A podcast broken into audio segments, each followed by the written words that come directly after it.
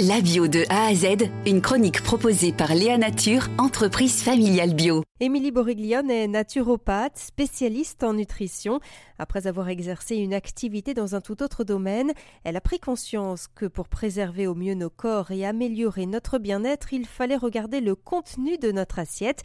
Quelle est du coup sa démarche vis-à-vis des produits bio? Sa réponse. Alors pour moi, le bio, c'est un terme qu'on utilise aujourd'hui pour reconnaître un aliment qui n'a pas été traité. Mais en réalité, c'est la normalité pour moi. C'est ce qu'on devrait euh, retrouver à l'état naturel. Euh, et donc on a créé le bio parce qu'il y avait euh, des produits qui ont été traités avec des pesticides, avec plein de choses. Mais ça devrait être normal que les produits soient pas traités. Parce que ce qui rentre dans notre corps, notre corps est notre temple, donc on n'a pas envie de rentrer avec nos chaussures sales à la maison. Bah, c'est pareil pour moi, pour les produits. Donc le bio aujourd'hui, c'est compliqué, je dirais, d'y voir clair. C'est ce qui remonte souvent comme information. Il y a plein de labels différents, on s'y retrouve pas entre l'Eurofeuille, le AB, euh, l'éco-cert. Euh, et c'est pas évident de, savoir parce qu'on a le bio des supermarchés, on a le bio de la Biocop ou d'autres euh, marques. Et des fois, on a des producteurs qui pourtant euh, cultivent en bio et n'ont pas le label parce qu'ils n'ont pas les moyens de se le payer ou parce qu'ils n'ont pas le temps et sont occupés à cultiver leurs légumes. Donc je pense que c'est important d'avoir une connaissance d'où viennent nos produits de s'interroger voilà, sur qui sont les producteurs, d'où ils viennent, parce qu'il y a du bio qui vient de l'autre bout du monde. Pour moi, le bio, s'il a traversé le monde avec un avion, euh, c'est pas forcément très bio.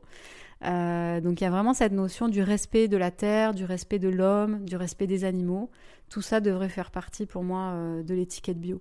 Quels sont les conseils que vous pourriez donner justement? Comment on fait pour s'y retrouver? Alors c'est vraiment pas évident. Même moi aujourd'hui, j'en perds un peu, euh, mon latin sur euh, les produits bio. Je dirais que ce qui est important, c'est déjà d'acheter les produits le moins transformés possible. Parce que même d'ailleurs sur les paquets de gâteaux en bio, il y a trop de sucre, donc l'équilibre il n'est pas toujours respecté. Donc ce qui est important pour moi, c'est acheter le moins transformé possible, des produits bruts. Dans les fruits et légumes, euh, c'est important euh, de ne pas avoir des traitements, euh, pesticides, etc. Parce qu'il y a énormément de résidus. On sait aujourd'hui que c'est beaucoup de perturbateurs pour notre corps, en plus de l'environnement dans lequel on vit, les cosmétiques, enfin tous les polluants qu'il peut y avoir et aussi l'eau du robinet. Hein, donc c'est important de bien faire attention à ça. Et puis de transformer à la maison. Et après, d'aller chez des petits producteurs, euh, d'aller au marché local, euh, de se renseigner. La première chose que j'observe souvent, c'est quand vous voyez un étalage de fruits et légumes où vous avez de tout c'est pas possible en fait. Un vrai producteur, il va avoir des fruits et légumes de saison et d'ailleurs peu de fruits souvent parce qu'on n'a pas de bananes, on n'a pas d'ananas euh, en France. Mais on va voir ben, en automne la pomme, la poire. Euh, des fois, on peut avoir en été des pêches, euh, des abricots, mais il va pas avoir énormément de choses. Et dans les légumes, c'est pareil. Et puis si les légumes ils sont pas trop brillants, qu'ils sont de toutes les formes, de tous les calibres, en général, c'est quand même un bon repère. Je crée pas forcément de contenu pour les magasins bio. Ce que je vais faire, c'est que je vais souvent m'associer avec des marques qui démarrent ou qui ont des produits intéressants euh, voilà, à mettre sur le marché. Parce que je trouve qu'on est dans une société, on n'a pas toujours le temps. Et donc, euh, quand je vais découvrir une marque de crunola ou euh, de snack pour les enfants en bio avec des produits de qualité, bah, j'aime bien en parler. à la fois, je, je, partage la recette de comment on le fait, mais quand on n'a pas le temps, on a quand même aussi l'option de déjà tout fait, mais de qualité. Donc c'est aussi pour pas tomber dans cette espèce de piège qu'on a de j'ai pas le temps, donc je prends le premier paquet de gâteaux qui arrive ou le premier produit transformé.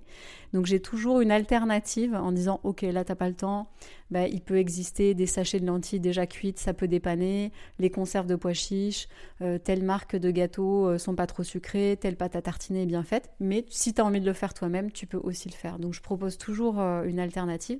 Donc je vais souvent sourcer des nouvelles marques des nouveaux magasins pour retrouver les produits. Émilie Boriglione a créé C'est bon Académie en 2015, une école de cuisine qui allie les principes de la naturopathie et de la cuisine santé. Léa Nature, fabricant français de produits bio en alimentation et cosmétiques, bénéfiques pour la santé et respectueux de la planète. Léanature.com